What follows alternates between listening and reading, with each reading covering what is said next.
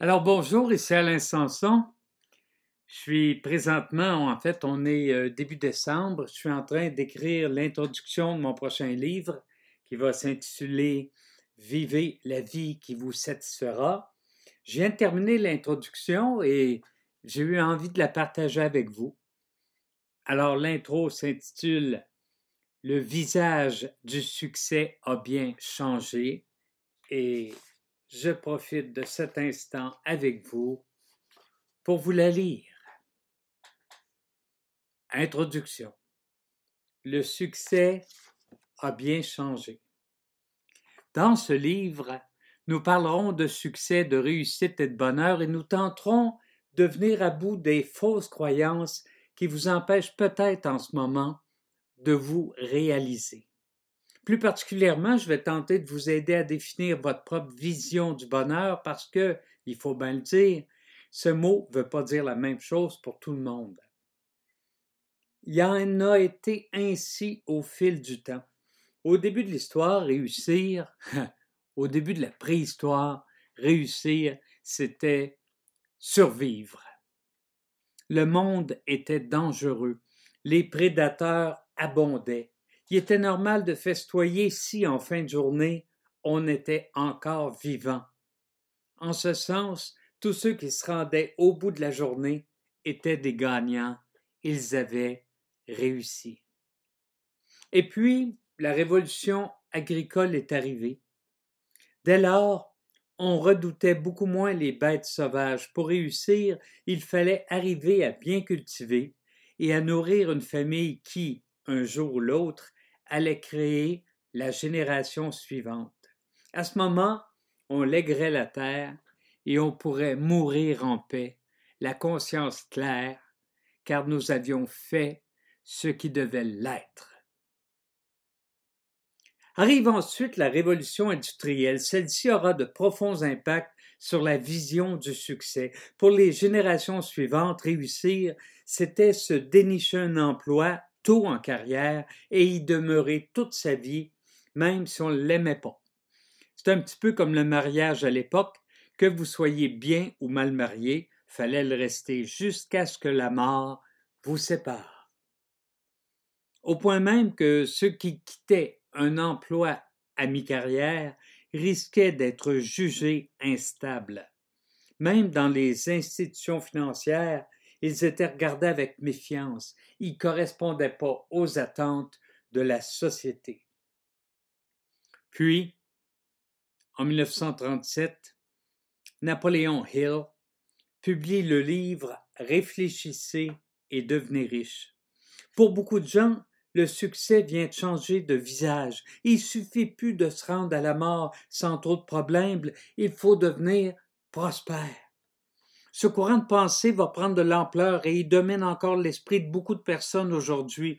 Ce qui importe, c'est de démontrer à la face du monde qu'on a du succès et que faire mieux pour et que faire de mieux pour y arriver que de consommer. Il faut savoir s'afficher pour s'assurer que les gens disent quand nous ne sommes pas là que visiblement nous réussissons. L'explosion d'Internet va à nouveau changer chez une tranche de la population l'idée que le succès, c'est pas de travailler 60 heures semaine pour continuer à faire les paiements sur tout ce qu'on s'est procuré pour démontrer à la, la société à quel point on a réussi. De nouveaux gourous vont alors naître. Ceux-ci vont expliquer que réussir, c'est se doter d'un site web, de ne travailler qu'une ou deux heures par jour à partir d'un endroit paradisiaque quelque part dans le monde et de devenir ultra riche dans le temps de le dire. Certains vont même vous dire que grâce à l'automation ou automatisation, vous pouvez devenir riche en dormant. Le temps va continuer à faire son œuvre. Aujourd'hui, je rencontre souvent des personnes pour qui le succès, c'est de passer d'un employeur à l'autre à condition que le nouveau patron offre un meilleur salaire afin qu'il puisse s'afficher plus ostensiblement, même si ce nouvel emploi correspond pas vraiment à leur talent.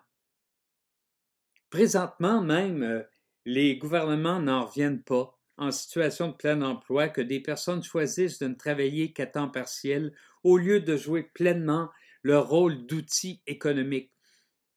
Ils ne comprennent pas parce que ça ne correspond pas à leur vision de la réussite. Le succès a donc plusieurs visages. Ce livre a pour but de vous aider à découvrir lequel correspond à ce que vous êtes réellement.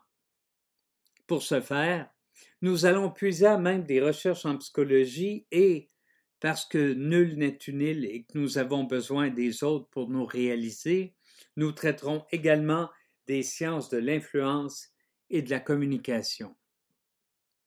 Alors, qu'est-ce que ça vous prendra pour avoir le sentiment de réussir? C'est à vous de le déterminer. Cette responsabilité ne revient surtout pas aux gens qui vous entourent, vous découvrirez que ceux qui vous imposent une définition du succès parce qu'ils vous aiment font souvent fausse route.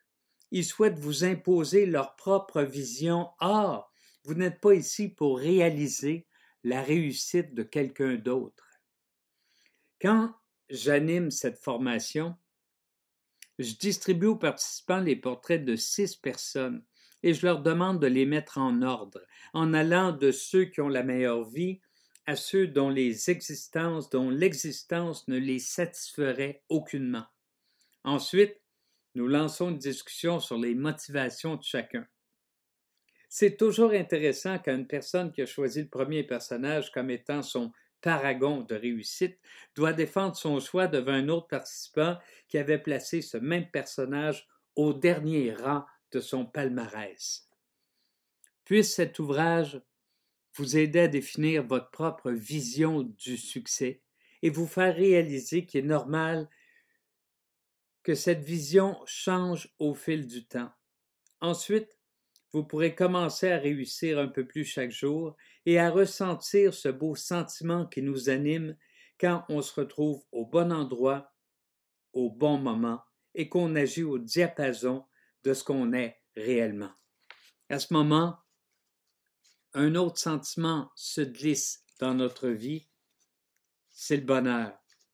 Nous en reparlerons lors de la conclusion parce qu'il est navrant de constater à quel point il fait défaut dans notre société actuelle, aussi avancée qu'on l'aperçoive.